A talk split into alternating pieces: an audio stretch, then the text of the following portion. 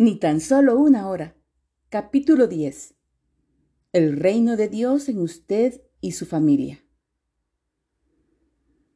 En Amelquita, un antiguo manuscrito que incluye un comentario de la mayor parte del libro del Éxodo, encontramos la siguiente parábola. Un hombre vino a una provincia y le preguntó a la gente si podía ser su gobernador.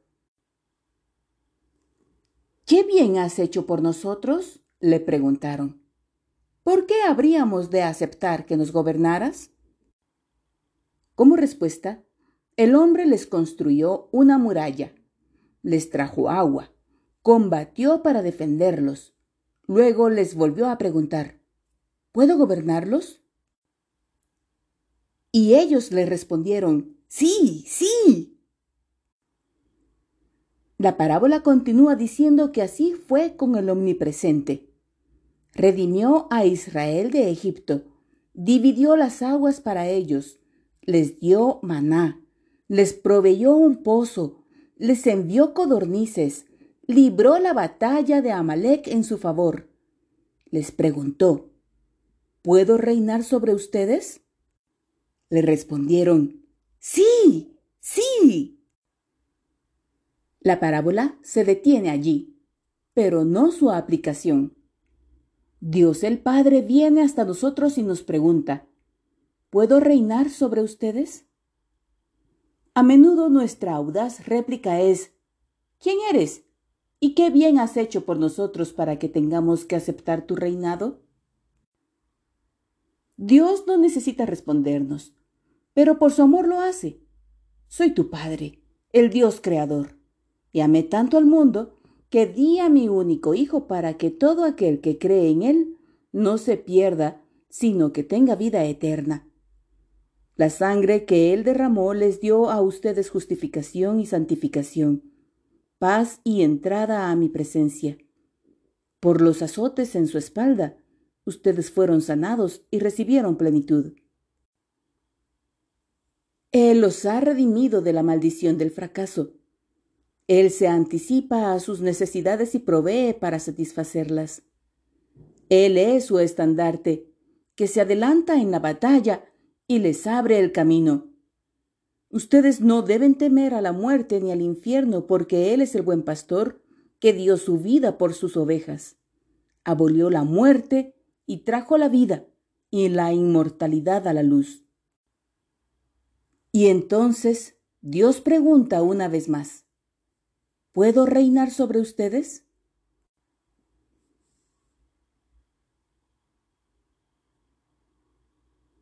Observe los verbos en estas dos afirmaciones. Venga tu reino, hágase tu voluntad así en la tierra como en el cielo. En griego, como en castellano, estos verbos aparecen al comienzo de las dos afirmaciones para darles énfasis. No puedo traducir mejor el significado que compararlo con un hombre que asienta el pie con firmeza y decisión y dice, venga reino de Dios, hágase voluntad de Dios. Permítame ilustrar la idea. En una transacción comercial o en una relación, quizás usted haya dicho alguna vez, no paso de aquí. Se hará de esta forma. Así es como se hará. Aquí me planto. Esa es la idea en estas dos afirmaciones. Por lo tanto, no es ni arrogancia ni presunción declarar con valentía, venga tu reino, hágase tu voluntad. Dios tiene un propósito para cada día de su vida. Por lo tanto, afírmese en oración. En lugar de musitar constantemente débiles súplicas tales como Oh Jesús, ayúdame, empiece a declarar con valor las promesas de Dios. Afírmese en la victoria que Jesús ha conseguido para usted. No deje que los mezquinos intentos de Satanás por intimidarlo impidan que se cumplan los poderosos propósitos de Dios. Declare que la voluntad de Dios se cumplirá, que vendrá su reino ¿Y qué es el reino de Dios? Pablo nos dice, el reino de Dios no es comida ni bebida, sino justicia, paz y gozo en el Espíritu Santo. Romanos 14, 17.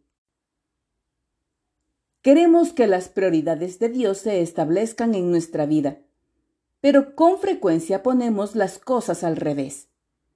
Alguien lo ha rotulado la tiranía de lo urgente, significando con ello que permitimos que muchas cosas que nos producen ansiedad y preocupación prevalezcan sobre las cosas importantes, cosas que debieran tener absoluta prioridad.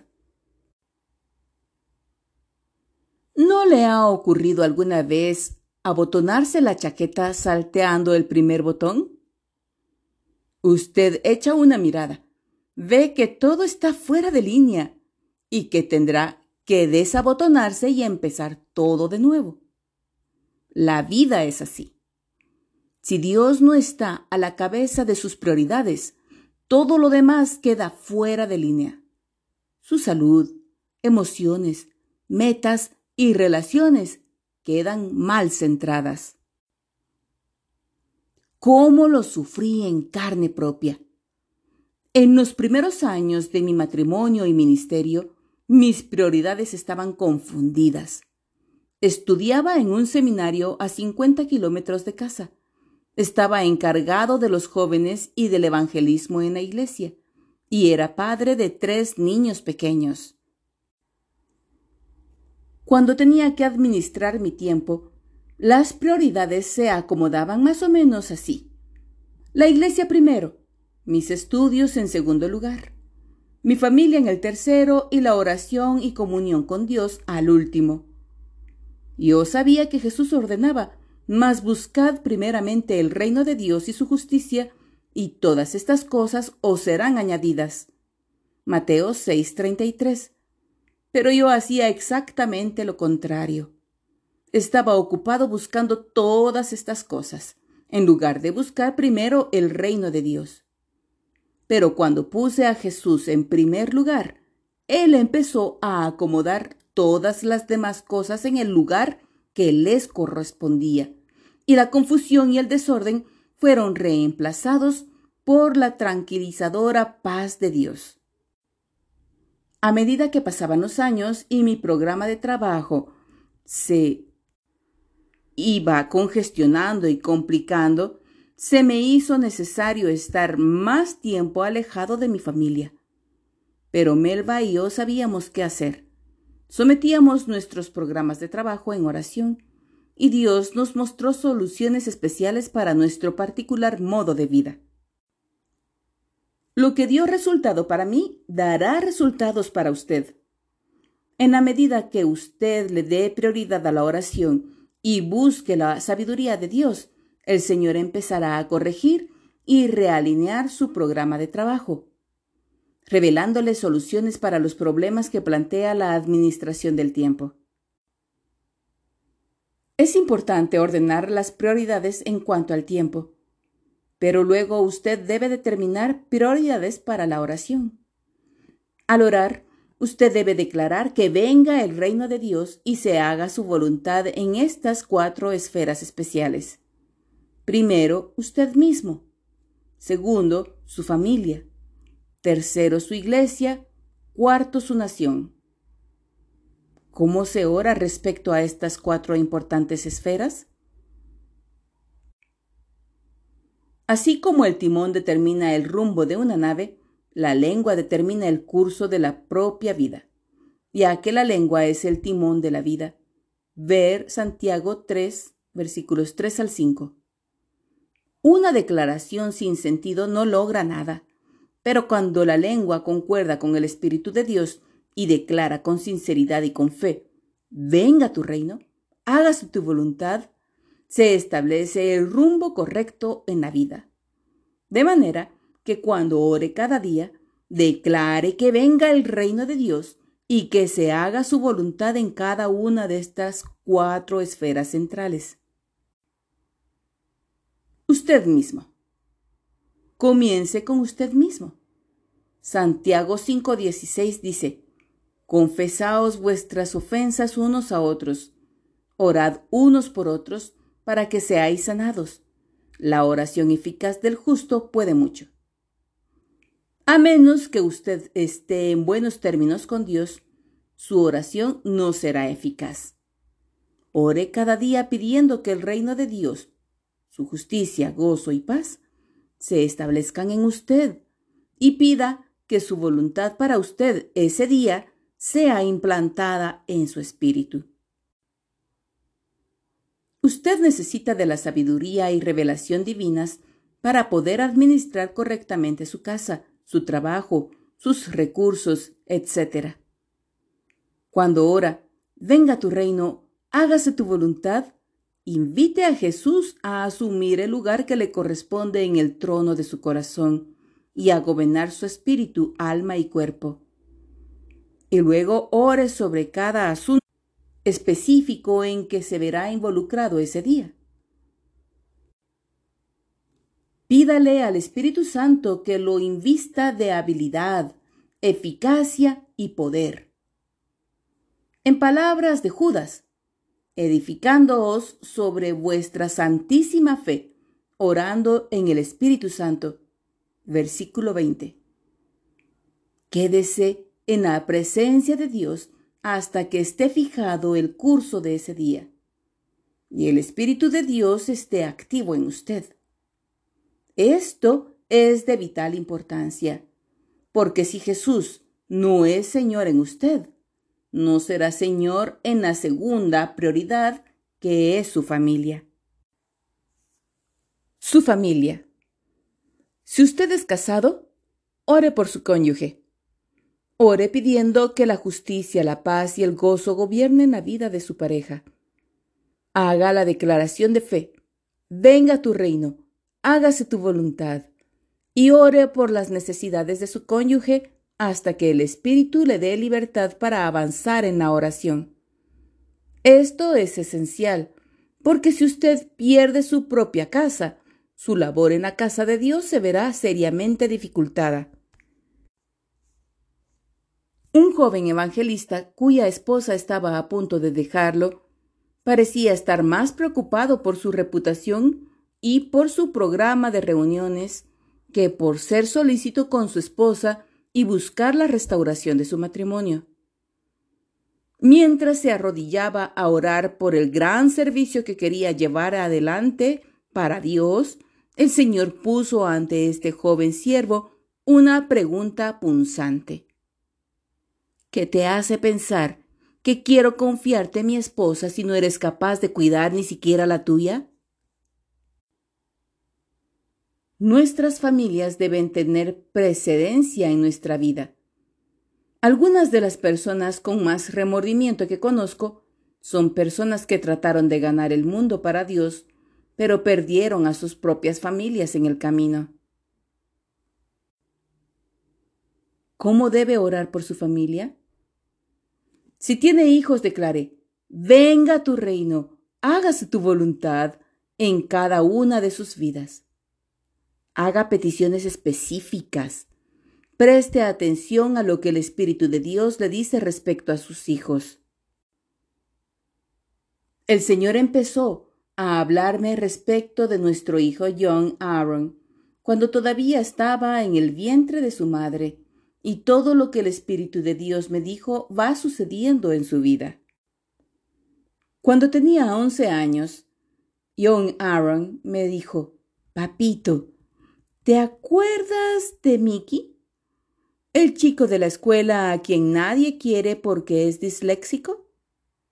No puede leer, y los chicos dicen que es un tonto. Bueno, hoy lo llevé a Jesús. ¿Sabe por qué ocurrió eso? Porque cada día de la vida de John Aaron yo he declarado, Venga tu reino en mi Hijo, Señor, que tu voluntad se haga en él. Cada día oro por mi hijo y mis dos hijas, Joana y Joy Elizabeth, y hago esta declaración respecto a cada uno de ellos. También oro por las personas con las que eventualmente se case cada uno, y pido que no se alejen de la perfecta voluntad de Dios para sus vidas. ¿Por qué? Porque he visto que vale la pena orar así. Aquí está el mejor ejemplo que conozco respecto de orar por los hijos y por las personas que se habrán de casar con ellos. Mi esposa, Melba Joe, es licenciada en música. Es soprano de ópera y una increíble solista que ha cantado en todo el mundo. Nos conocimos cuando asistíamos a la universidad.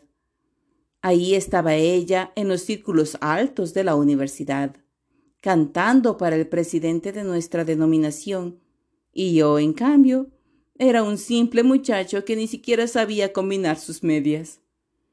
Los dos cantábamos en el coro, así que yo había tomado nota de ella, por supuesto. Pero yo estaba saliendo con una chica de mi pueblo, y ella estaba comprometida con otro muchacho.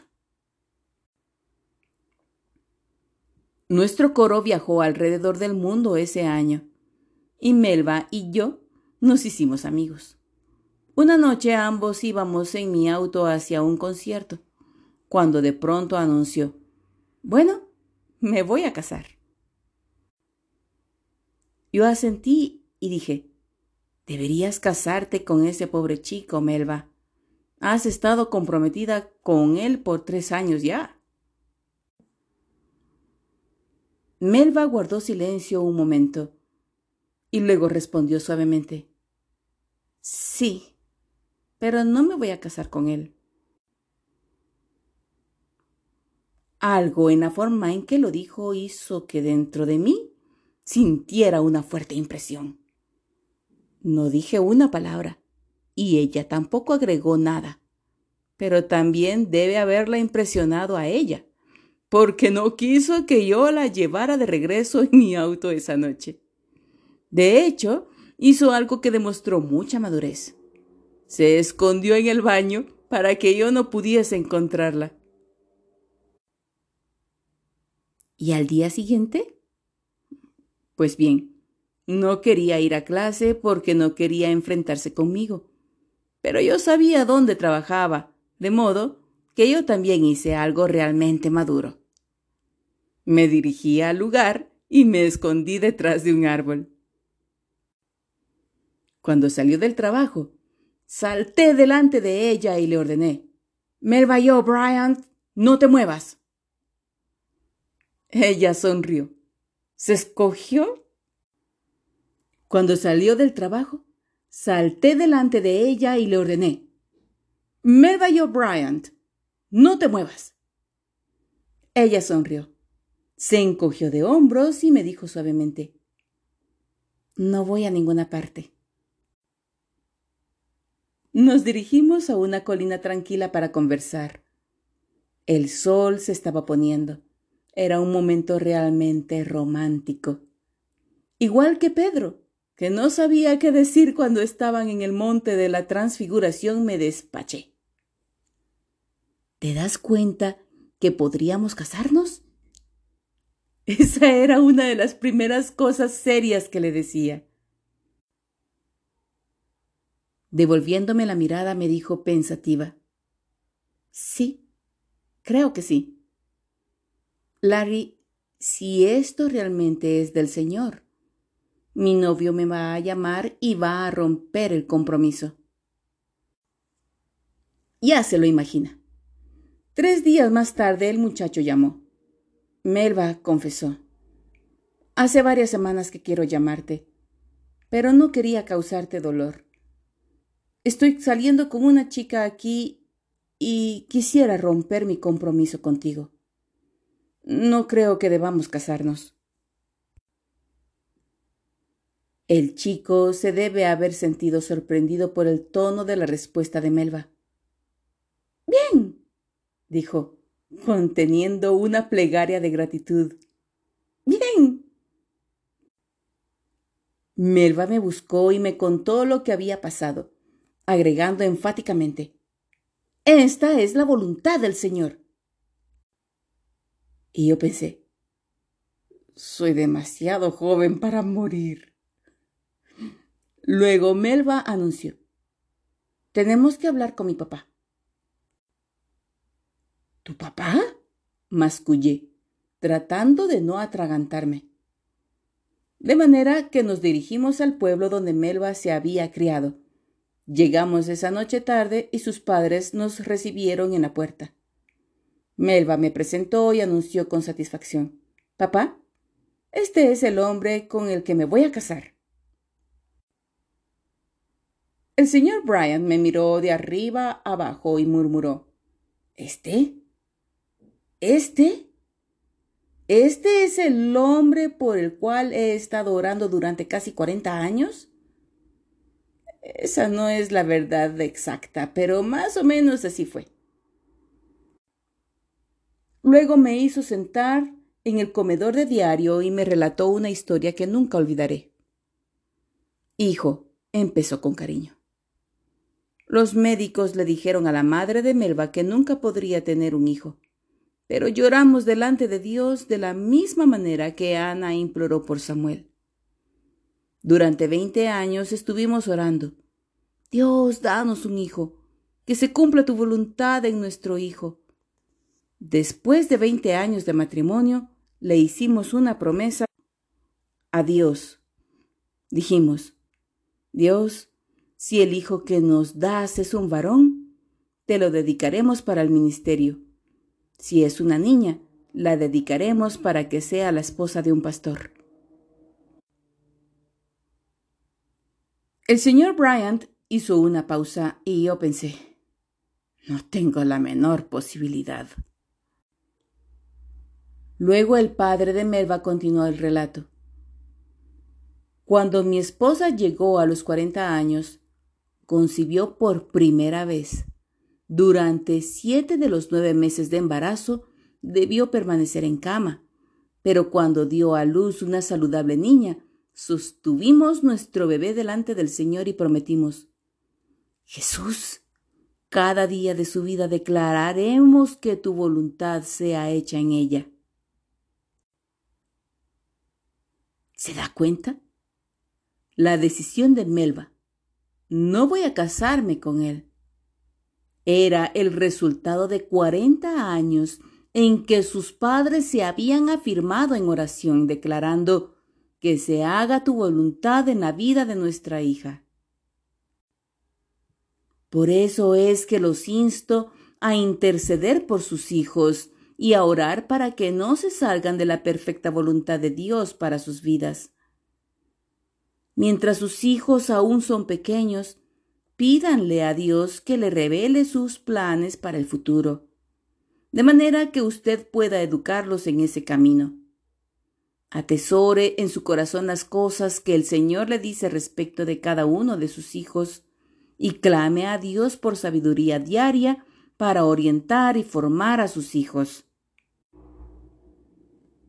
Pida al Señor que ponga en su corazón a otros miembros de su familia. Permita que se amplíe el círculo de su preocupación y compasión. Es probable que en algunas ocasiones se quede pendiente en la oración, sin poder dejar de orar por la misma persona. Cuando eso ocurra, sea sensible al Espíritu Santo, porque Él sabe que esa persona necesita oración ese día. Evite pronunciar una rápida oración como pura fórmula. Más bien ore hasta que el Espíritu Santo le imparta tranquilidad. Si se le ha agotado el tiempo para orar y no ha podido abarcar todos los temas del Padre Nuestro, interrumpa y luego retome en el punto que dejó. En cualquier oportunidad que tenga durante el día, mientras conduce el auto, mientras hace la tarea del hogar, antes de dormir, Deje que su vida se vuelva una vida de oración. Aprenda a orar pagando el precio por aquello que necesita. Y cada día, cuando Dios pregunte, ¿puedo reinar en tu vida? Declare con gozo, sí, sí, venga tu reino, Señor. Que se haga tu voluntad te invoco para que tu perfecta voluntad se cumpla en mí, en mi cónyuge, en mis hijos, en mis seres queridos. Pongo tu voluntad por encima de mis propios deseos. Hay todavía otras importantes prioridades que se deben fijar y mantener. Reflexionemos sobre estas mientras continuamos con un sincero anhelo pronunciando esta poderosa súplica. Venga tu reino, hágase tu voluntad.